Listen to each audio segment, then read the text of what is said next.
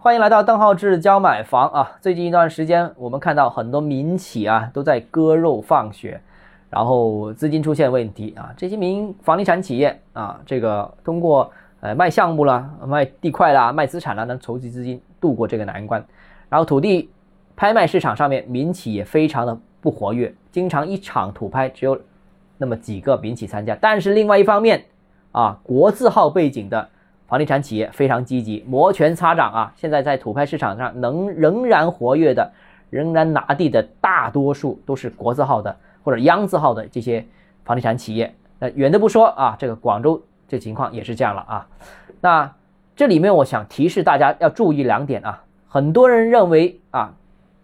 把房地产企业干掉，或者说房地产企业是这种垄断型行业，是阻碍共同发展的一个很重要的一个因素，但实际情况。大家看到，就算民营的房地产企业啊走不下去，仍然有国有的房地产企业继续这个行业的发展，因为这个行业还需要发展，只不过是谁为主而已。这个很关键啊，这个不是说你把房地产企业干掉都可以的，国企、央企一样会存在，这个行业一样会存在。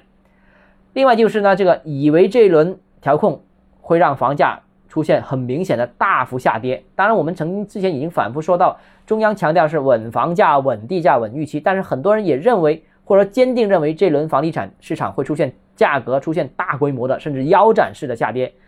他们等到这个下跌之后，好让自己去抄底买这个房。我觉得这个不存在，因为房地产市场调控不是打土豪分田地，实际上中央还是以稳字当头。稳字当头呢，那如果房价升。真的下跌过多的话，影响当然不止那些民营的房地产企业，连国字号的、央字号的房地产企业也会受到影响，而这些是国家的重要资产，国之重器来的。所以，当真的市场跌到一定程度的时候，从稳市场的角度也好，从稳定行业的角度也好，从稳定这些国企、央企也好，都需要稳定，房价不会无休止的下跌，不会腰斩式的下跌。你看很多城市，三四线城市不是已经出台限跌令了吗？限跌的范围也就是只能降百分之十到十五左右，所以房价跌到一定程度，我觉得大胆出手抄底问题不大啊啊，特别是一些刚需啦、刚改的自住型的购房，这些是刚健康的需求，政府也支持也扶持啊，抄底千万别犹豫，否则的话你又会错过一次机会，又会怨天尤人，我觉得没必要啊。好了，那至于这个底到底应该怎么抄、怎么选择啊？呃，什么选择时机、选择项目？有疑问的，我们可以交流一下，欢迎私信我，